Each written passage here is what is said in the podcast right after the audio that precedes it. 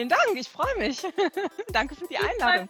Sehr, sehr, sehr gerne. Schön, dass es geklappt hat. Schön, dass Sie dabei sind. Wir sprechen heute gemeinsam über das Thema Hartz IV, Armut und Menschenwürde, mhm. Bezug nehmend auf Ihr Buch. Bevor wir starten, würde ich Sie aber sehr gerne einmal vorstellen.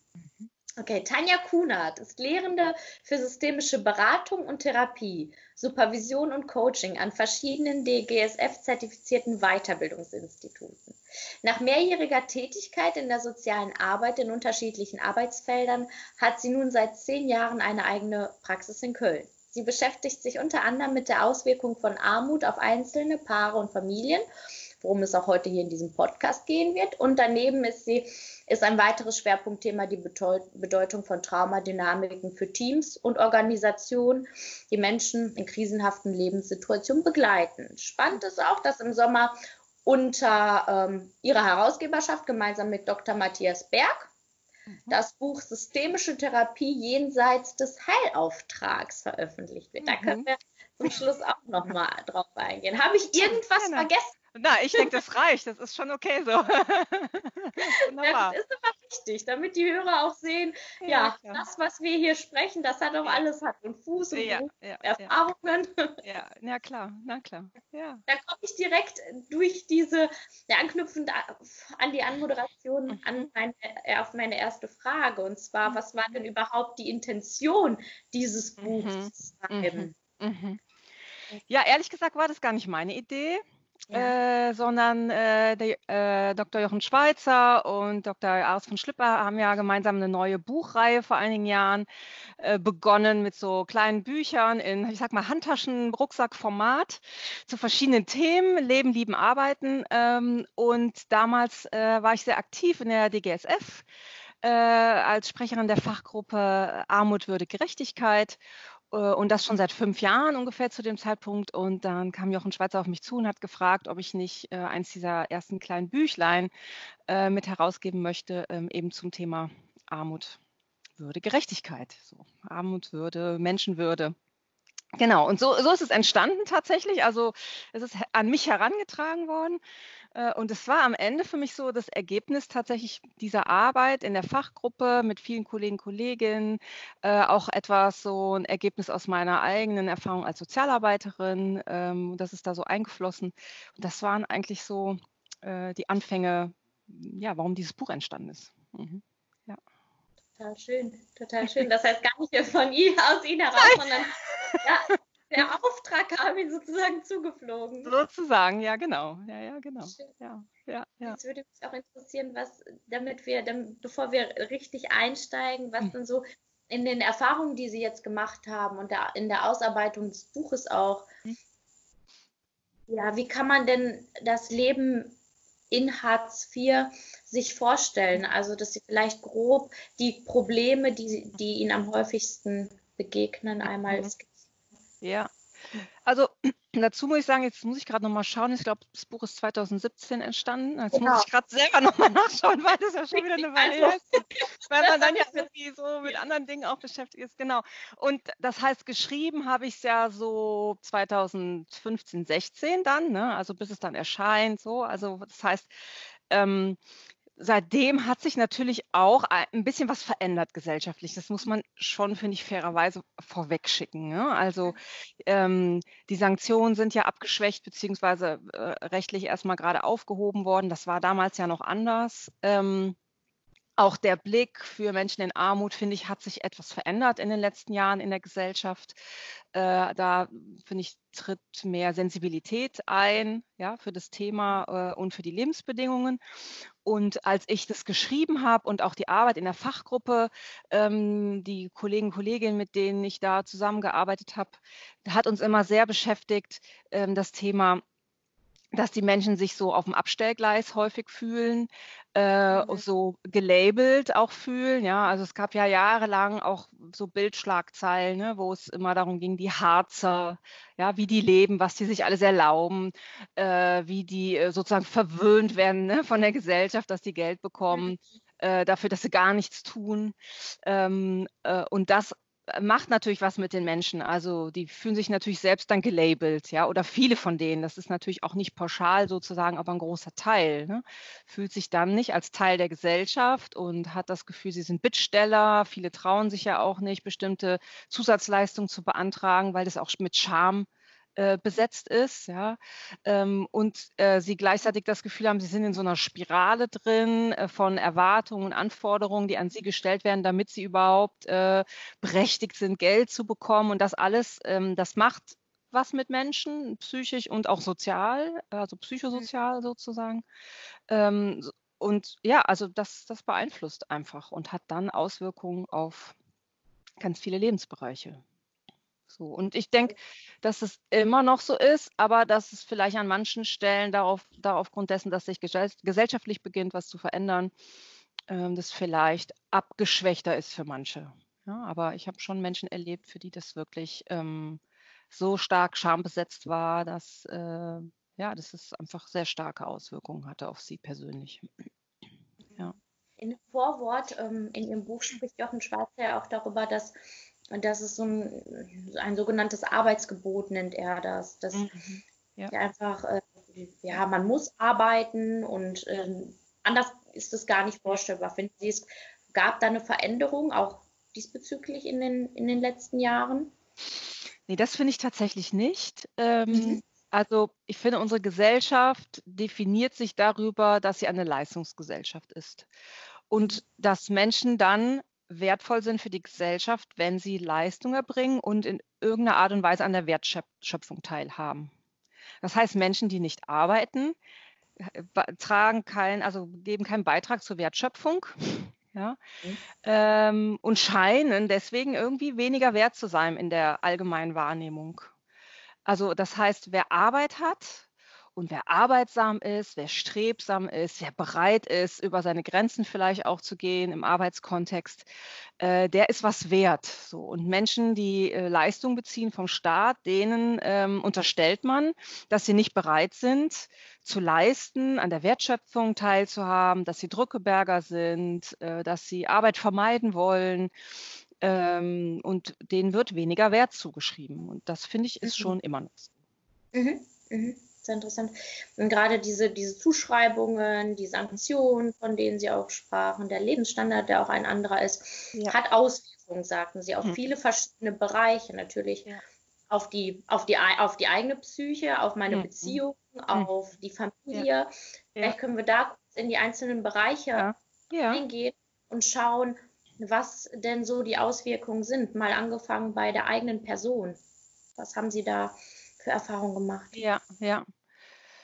Also das eine, also wenn wir jetzt mal von so einem Fall ausgehen, jemand verliert seine Arbeit, ne, es, mhm. ähm, dann ähm, hat es ja erstmal damit zu tun, also das ist ja, könnte ein Versagen Versagenserleben erzeugen. Also jemand hat das Gefühl, ich habe versagt. Ich war nicht äh, gut genug, dass ich diese Stelle behalten kann, zum Beispiel. Oder wenn wir an jetzt zum Beispiel Bergbauarbeiter denken, ja, also jetzt so an Arbeitsfelder, Arbeitsbereiche, Industriebereiche, die in, die schon abgebaut werden und in nächster Zeit noch mehr abgebaut werden, dann ähm, hat es häufig ja auch mit Sozialkontakten zu tun, das ist identitätsstiftend. Äh, ich habe einen Tagesablauf, äh, ich, es wird als wichtig erachtet, dieser Job, also auch für das Gemeinwohl, ja. Also da steckt ganz viel Identität auch dahinter. Und dann plötzlich ähm, gibt es diese Arbeit nicht mehr, entweder weil sie abgeschafft wird, ja, also wie Bergbau zum Beispiel, ja, also es wird aufgelöst. Ähm, das heißt, meine Arbeit ist nichts mehr wert. Das, was ich mal gelernt habe und das, wofür ich mich eingesetzt habe, ist nichts mehr wert. Ähm, und dann glaube ich, dass es echt schwer ist, für sich selber, ähm, also das von sich persönlich zu trennen, ne? zu sagen, mhm. äh, das eine ist meine Arbeit, für die ich mich mal entschieden habe und wo ich auch überzeugt von war, und das andere bin ich. Ja, und dass es, glaube ich, äh, sowas ist, ähm, dass die Frage des Selbstwertes, also im Sinne von, was bin ich noch wert, wenn meine Arbeit abgebaut wird? Also, dass, dass das ein Thema zum Beispiel ist. Ja? Ähm, und was dann auch schambesetzt ist, was mit Angst besetzt ist, also existenzieller Angst natürlich auch, was passiert jetzt, finde ich eine neue Arbeit, ähm, was dann einfach auch einen, einen psychischen Druck macht, psychische Belastung und was dann eben in eine Spirale enden kann. Ja, also mein Selbstwert sinkt, eben, dann ist die Frage, was mache ich eigentlich den ganzen Tag? Was habe ich für Aufgaben? Wie fülle ich mein Leben überhaupt? Ja, ähm, das ist ja im Urlaub mal ganz schön, sage ich, ne? wenn man mal so, ne? Und manche konnten das auch zur Corona-Zeit jetzt genießen. Ja, aber wenn das mhm. dauerhaft so ist und auch von außen sozusagen ja bewirkt, nicht, dass ich das selber entschieden habe, sondern jemand anderes entscheidet darüber, dass ich jetzt nicht mehr arbeiten gehen kann, dann fällt ja unglaublich viel weg. Sozialkontakte, wie gesagt, ein regelmäßiger Tagesablauf, ein Sinn sozusagen in meinem Tag, in meiner Woche, in meinem Leben. Ähm, und wenn das alles wegfällt, dann ist ja ein Riesenvakuum da. Also was mhm. tue ich dann mit meiner Zeit? Wo kann ich Sinn erleben, erfahren? Äh, wo habe ich das Gefühl, ach, das, was ich jetzt mache, das bringt mir was und da haben vielleicht auch noch andere was davon. Ähm, und wenn das dann über Wochen, Monate oder Jahre ist, dann äh, ist der Mensch meiner Meinung nach ständig damit beschäftigt zu gucken, wie fülle ich meine Zeit, was, wofür bin ich überhaupt noch da? Also bis hin zu wirklich der Sinnfrage, ja. Was wir ja auch mhm. bei Menschen sehen, die in Pension oder in Rente gehen, äh, mhm. ist ja ein ähnlicher Effekt dann, ja. Äh, manche freuen sich drauf und wundern sich dann, wenn sie morgens aufwachen, dass sie irgendwie nicht mehr wissen, was sie mit ihrer Zeit anfangen sollen. Ja. So, ja? Äh, und wenn das dann aber von außen gegeben ist und damit noch einhergeht, dass ich weniger Geld habe, um mein Leben zu gestalten. Man könnte ja sagen, dann hat jemand ganz viel Zeit. Aber was mhm. mache ich mit der Zeit, wenn ich nicht die wenn ich nicht das Geld habe, diese Zeit zu füllen? Ja, also äh, Kultur, ähm, in die Kneipe gehen, essen gehen, mit Freunden treffen. Fast alles ist ja mit Geld verbunden. Mhm. Äh, selbst die mhm. Zeitung zu kaufen ist mit Geld verbunden oder sich ein Buch zu kaufen. Natürlich kann man in die Bibliothek gehen. Es gibt natürlich Möglichkeiten, aber die muss man sich erstmal erarbeiten und es wird nie ganz genau das kompensieren, wie es vorher war. Das heißt, ja. mein Eindruck ist, da ist auch ganz viel Trauerarbeit mit verbunden. Also Abschied, mhm. Trauer sich von diesen, diesem, wie es vorher war, äh, zu verabschieden und was Neues zu entwickeln. Und da, das ist natürlich ein Prozess, äh, sich von etwas zu verabschieden, besonders wenn es nicht freiwillig herbeigeführt wurde. Klar. Ja. Ganz wichtiger Punkt, auf den ich gerne zum Schluss auch nochmal eingehen ja. möchte, was wenn es um Haltung und Werte ja. geht und vielleicht auch hilfreiche Tipps. Hm. Und gerade das, diese Situation, die Sie beschreiben, diese Sinnlosigkeit und ähm, ja, dieses ständige Getriebensein auf der Suche nach einem neuen Sinn hat mhm. ja dann auch nochmal Auswirkungen auf Partnerschaft und auf Familie. Genau. Wenn wir jetzt mhm. mal einen Schritt genau. weitergehen und mal genau. die Partnerschaft anschauen, was können genau. Sie dazu auch nochmal sagen, was Sie da so in den genau. letzten Jahren beobachtet haben? Ja.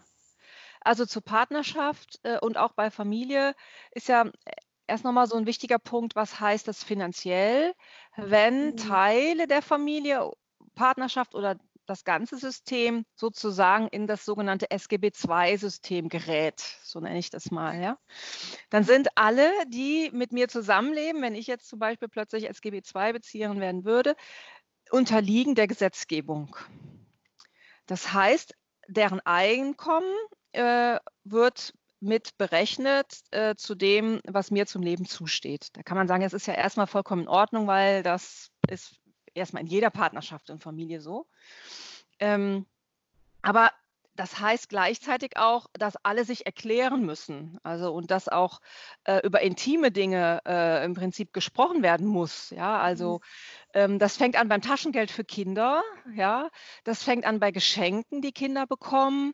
Ähm, was häufig vergessen wird, so Aspekte wie Ferienjobs zum Beispiel was äh, für viele Mittelschichtsfamilien ja was total normales ist und sogar ja, wo man sagt, also jetzt mach mal in den Ferien, ne, Job mal, verdien dir mal ein bisschen Geld. Ne? Das wird bei Menschen im SGB II-Bezug zum Einkommen dazu gerechnet. Ja, das heißt, das ist dann kein Geld für die Kinder, sondern das mhm. ist dann Geld für das Gesamtsystem. Kann man sagen, ja klar, weil die bekommen ja Geld vom Staat und das, das gehört sich so dann. Aber im Umkehrschluss heißt es auch, Kinder zum Beispiel lernen eigentlich sehr schwer Umgang mit Geld. Ja, also wenn ich Taschengeld und Geschenke bekomme von Oma und Opa, wie man das vielleicht mal so macht, mal hier so ein paar Euro in die Hand für die Spardose, ja, äh, mhm. oder eben mal einen Ferienjob. Äh, und das ist mein Geld, was ich verwalte und wo ich mir überlege, was ich damit mache. Also zum Beispiel mein Neffe, äh, der verkauft so einmal im Jahr Spielzeug von sich, um sich dann was Neues kaufen zu können.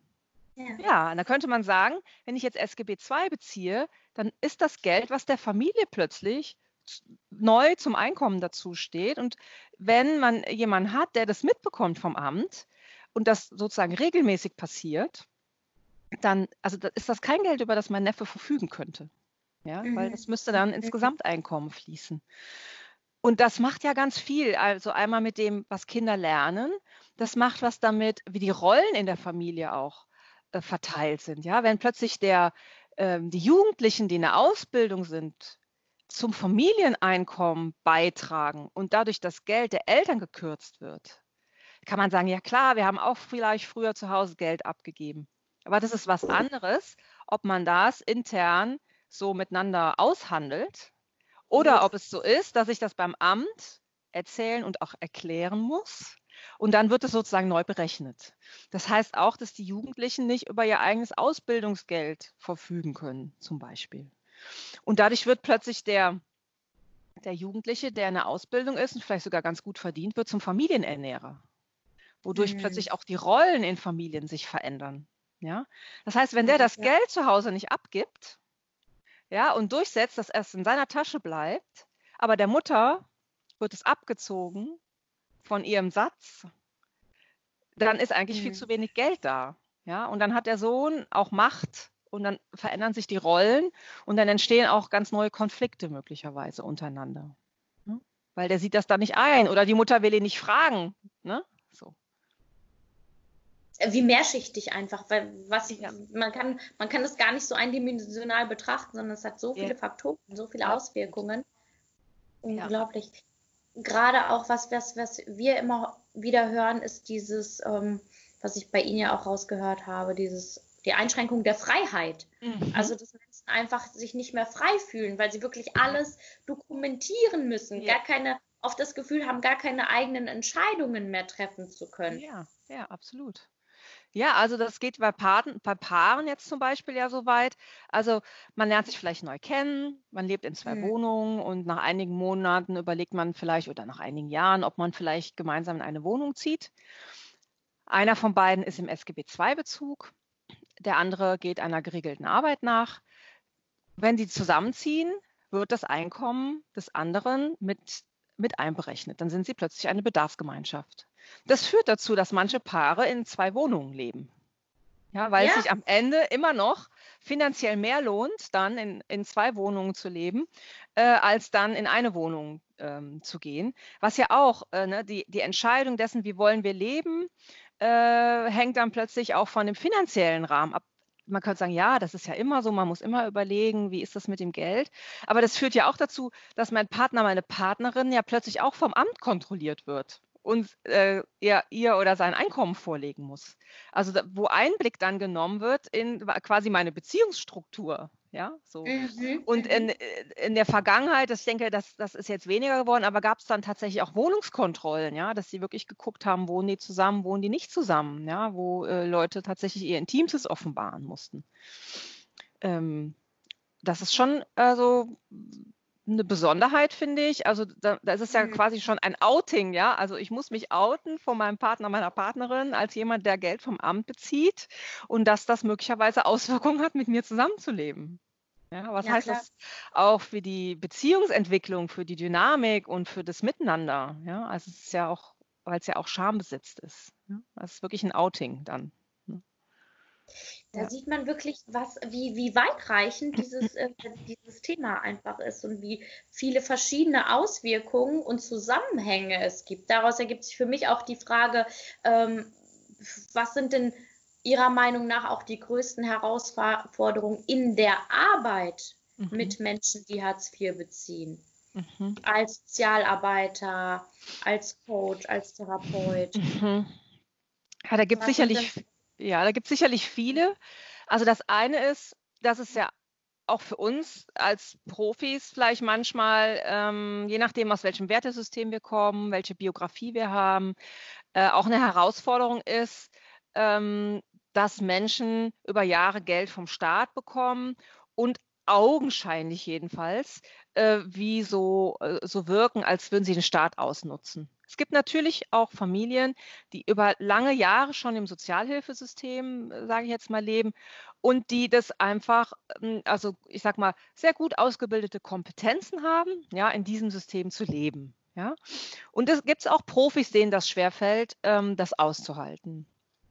Also so das, denke ich, ist eins. Also wie kann ich wertfrei, allparteilich mhm. neutral, trotzdem den Familien begegnen?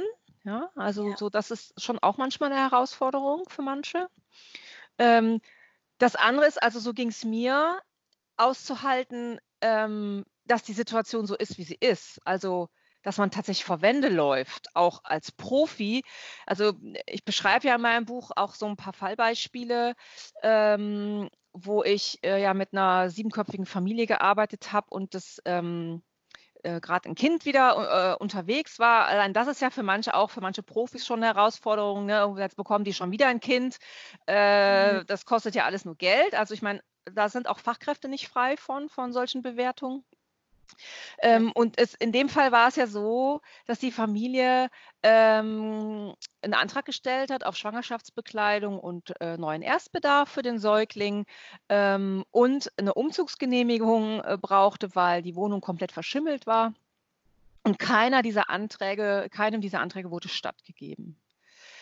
Und da habe ich mich schon gefragt, was mache ich als Sozialarbeiterin eigentlich hier? Also mhm. wir waren sogar beauftragt vom Jobcenter und hatten einen relativ kurzen Draht eigentlich zu den Sachbearbeitern und Fallmanagern. Und da habe ich gedacht, also auch mein Job äh, kann nicht alle Probleme der Welt lösen. Ich meine, das wusste ich auch vorher, aber es war unglaublich frustrierend, ja, ähm, dieser Familie, die wirklich auch total bemüht war und äh, sehr offen war auch für Unterstützung und Hilfe, die, äh, der es wichtig war, dass ihre Kinder eine gute Schulbildung bekommen, also all das, was wir uns wünschen, ja, in unserer Gesellschaft. Äh, und dass das nicht möglich war und dass die Mutter nach der Entbindung in diese verschimmelte Wohnung ohne Erstausstattung wieder zurückgehen musste. Und da habe ich schon ein bisschen den Glauben an unsere Gesellschaft in dem Moment äh, jedenfalls verloren und das hat mich schon ziemlich frustriert damals. Also das mhm. finde ich auch eine Herausforderung ähm, für Fachkräfte.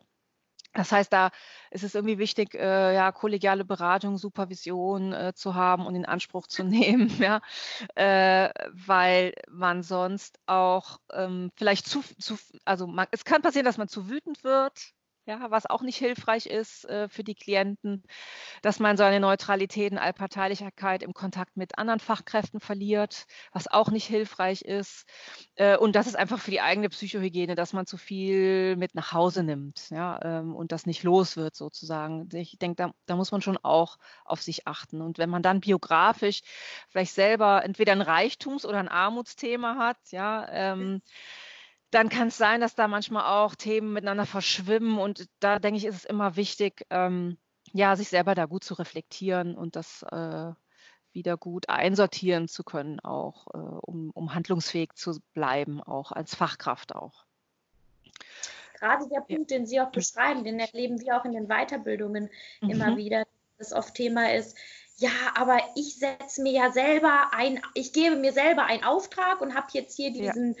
Äh, Heil- und Hilfsauftrag und schafft ja. es nicht, den zu erfüllen und das frustriert einen häufig. Und dann, ja. wie Sie auch sagen, durch kollegiale Fallberatung und Supervision auch dann ja. zu merken, okay, pff, anderen geht es genauso und vielleicht ähm, ist es auch gar nicht mein Auftrag, mhm. den ich mir da gebe mhm. und sich das erstmal bewusst zu werden, finde ich ein ganz, ganz wichtiger Punkt. Wir hatten die Haltung, wir halten jetzt auch nochmal hier ähm, die, die, die Frustrationserlebnisse Umgang damit. Mhm, Habt mhm. ihr einen, einen, weiteren Punkt, weitere Herausforderungen im, mhm. in der ja.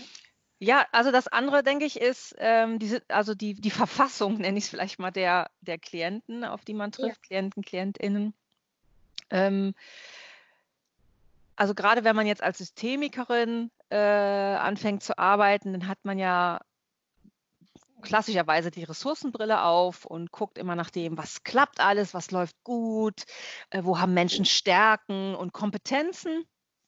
Ähm, und da ist so ähm, mein Gefühl, ähm, und das ist mir tatsächlich erst äh, klar geworden, während ich das Buch geschrieben habe. Das war so ein Prozess, dass ich dachte, da sind wir oft viel zu schnell mit, äh, mit unserem ressourcen- und lösungsorientierten Blick, äh, der mir sehr nah ist, weil auch meine Ausbildung sehr lösungsorientiert fokussiert war, der mir sehr nah ist, aber wo ich gedacht habe, also bei vielen der Menschen geht es erstmal darum, äh, die Trauer, die ich eben angesprochen habe, miteinander äh, zu teilen, auszuhalten, anzugucken ähm, und auch zu würdigen, äh, dass es ihnen einfach nicht gut geht und dass sie gerade für sich keine Lösungen und Ziele sehen.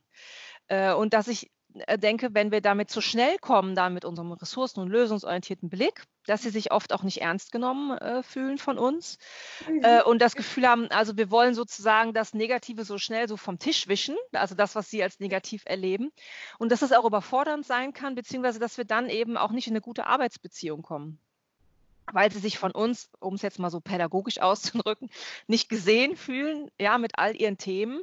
Ähm, und wir dann eben, weil wir so schnell auf das Positive, das dann auf die Suche gehen nach dem Positiven, was da noch für eine Chance drin liegt, was da in der Krise sozusagen, ja, für eine Chance liegt. Wenn wir damit zu schnell sind, ähm, da kommen die Menschen einfach nicht mit, weil die sind an einem anderen Punkt. Ja, also das heißt, sie brauchen erstmal in der Traumaarbeit würde man sagen, eine Stabilisierung ihrer Situation, äußerlich und innerlich. Wenn man zum Beispiel nicht weiß, ob mein Kühlschrank im nächsten Monat noch voll genug ist und ob ich genug Geld habe, Windeln zu kaufen zum Beispiel, ähm, dann kann ich mir darüber keine Gedanken machen, wie ich meine Zukunft gestalten möchte und was ich verändern kann. Ja, also es geht erstmal um Brot und Butter sozusagen, ja. Mhm. Ähm, und das muss man eben auch aushalten als Fachkraft.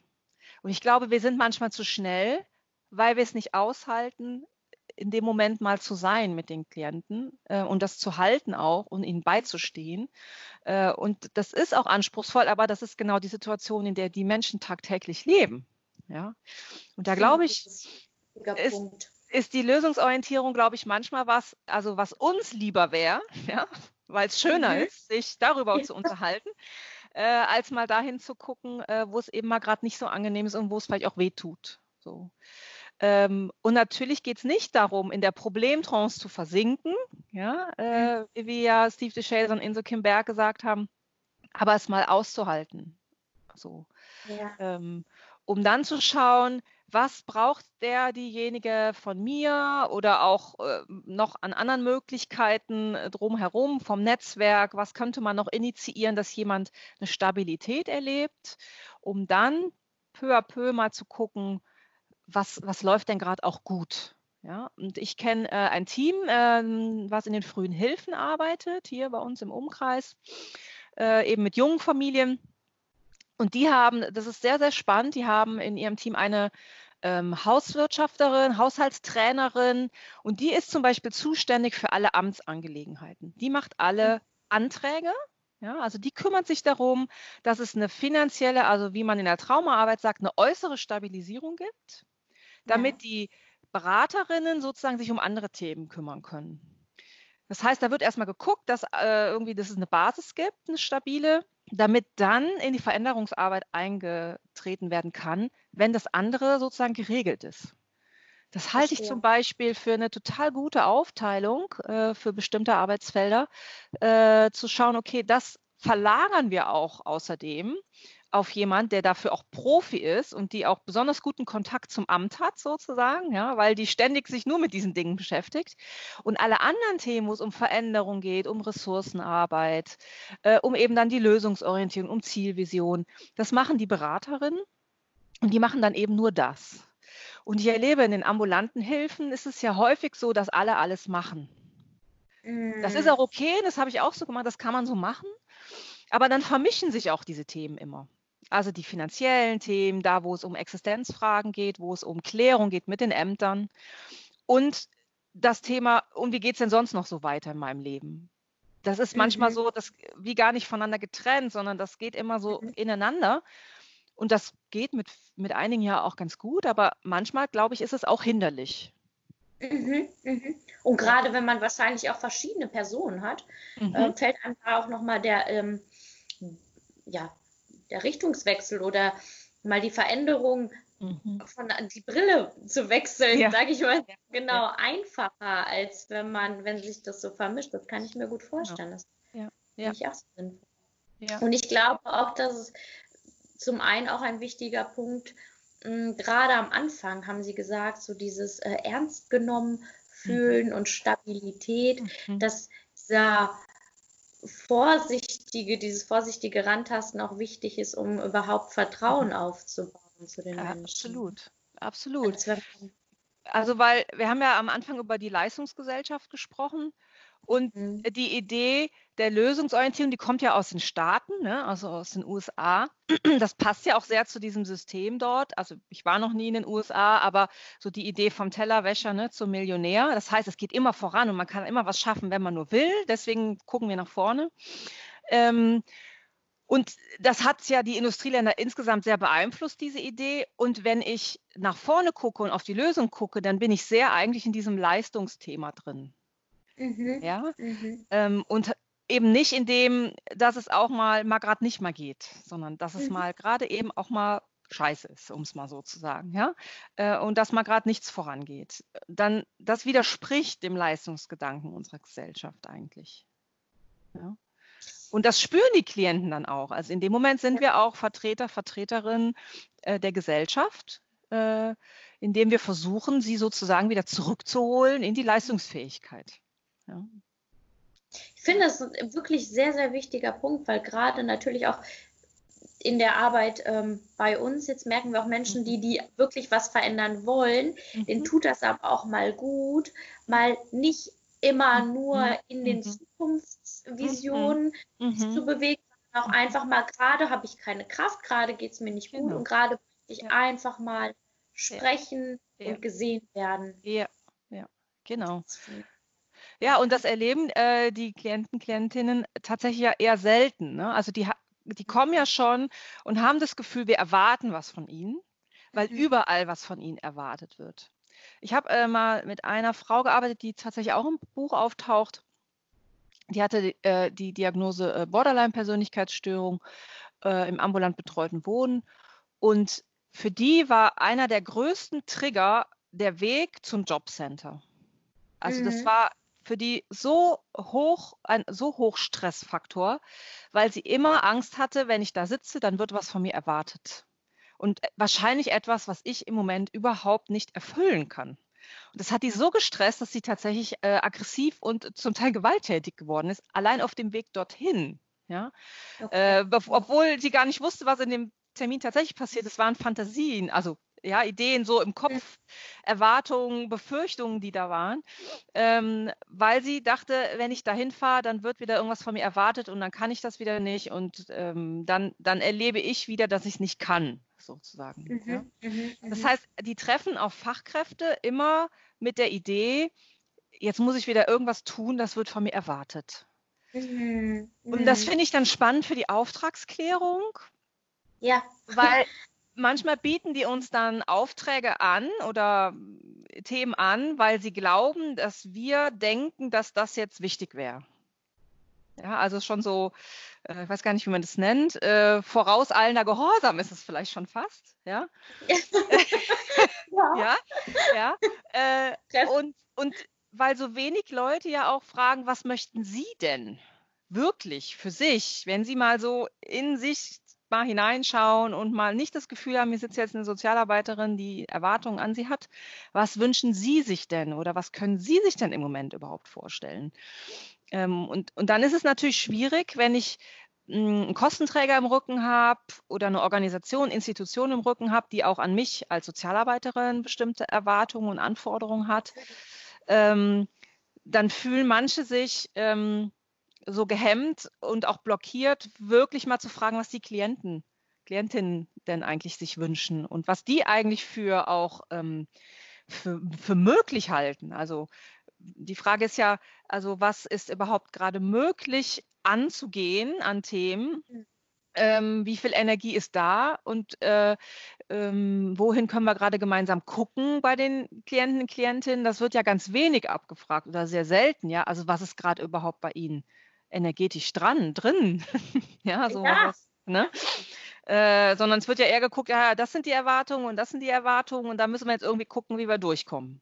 So, ja? Und als Fachkraft sieht man dann ja auch, macht man ja auch einen Spagat, ne? Anforderungen genau. von Listenträgern genau. und äh, genau. von meinem, von meinem ja, Auftraggeber und dann aber auch von dem ja. Klienten und oft stimmt es nicht äh, ganz überein und man muss genau. dann gucken, wie die Balance schafft. Ne? Ja, genau. Und dann sind wir nämlich in der Dynamik, ähm, wo wir über die Jahre jetzt äh, in der Fachgruppenarbeit auch so die Idee entwickelt haben, dann sind Menschen im SGB II-Bezug eigentlich in einem Zwangskontext. Ja, also äh, weil ja so viele Erwartungen und Anforderungen an sie gestellt werden, die sie erfüllen sollen äh, und gleichzeitig an viele Fachkräfte auch. Ja, Aufträge, was weiß ich, bei einer Maßnahme im Maßnahmenträger, manchmal auch in der ambulanten Jugendhilfe, ähm, also alle möglichen Integrationsmaßnahmen. Da, da, ist es eigentlich ein Zwangskontext. Ja, also mhm. die Klienten, Klientinnen sollen was äh, erfüllen und die Fachkräfte auch. ja. Mhm. Äh, und dann geht es darum, ja, jetzt sitzen wir hier, beide quasi irgendwie mit Aufträgen äh, und was machen wir jetzt? daraus und wo sind sie eigentlich gerade unterwegs. Ne? Und das so wie so eine Zwiebel vielleicht manchmal so voneinander mal loszutrennen und sich ja. einzeln anzugucken, ähm, da fehlt, ich glaube, auch manchen Fachkräften manchmal der Mut zu, dann äh, den Leitungen und auch den, den äh, Kostenträgern gegenüber zu sagen, das ist jetzt aber gerade gar nicht dran. Ja? Mhm. Es ist irgendwie verrückt, dass wir in der Sozialarbeit dahin gekommen sind, äh, auf die Leute so einen Druck auszuüben. Es gibt natürlich auch Leute, für die ist Druck manchmal auch hilfreich, aber dass wir gar nicht mehr die Zeit haben, uns die Zeit nehmen können, in Ruhe mit den Menschen zu gucken. Das ist eigentlich total wenig nachhaltig, was wir ganz häufig machen, äh, weil es geht um Zeit und schnell und in neun Monaten muss irgendwie was erledigt sein, ja. Ähm, mhm. und dann soll es auch noch nachhaltig sein. Das, mhm. kann, das ist das ist ja dann direkt aus unserem, von, von der Lösungsorientierung und von dem Ressourcenblick schon die weitere Herausforderung. Mhm. Und die Sie jetzt beschrieben haben, heißt dieser Spagat einfach zwischen den unterschiedlichen Interessen. Ja. Der da jetzt noch hinzukommt, so, so zusammenfassend. Ja, genau. Also man ist eigentlich wie in so einer Zwickmühle miteinander. Ja. Ne? Was natürlich, also wenn man weiß, äh, wie Veränderung funktioniert, äh, auch psychisch, was es bedeutet und was man dafür braucht, nämlich ganz viel Sicherheit und Stabilität. Mhm. Wenn ich ständig Druck habe, dann ist mein Stresspegel ziemlich hoch. Und dann bin ich nicht in, in einem äh, Zustand, dass ich mir gut Veränderung angucken kann und dass ich mhm. Veränderungsschritte eigentlich gehen kann.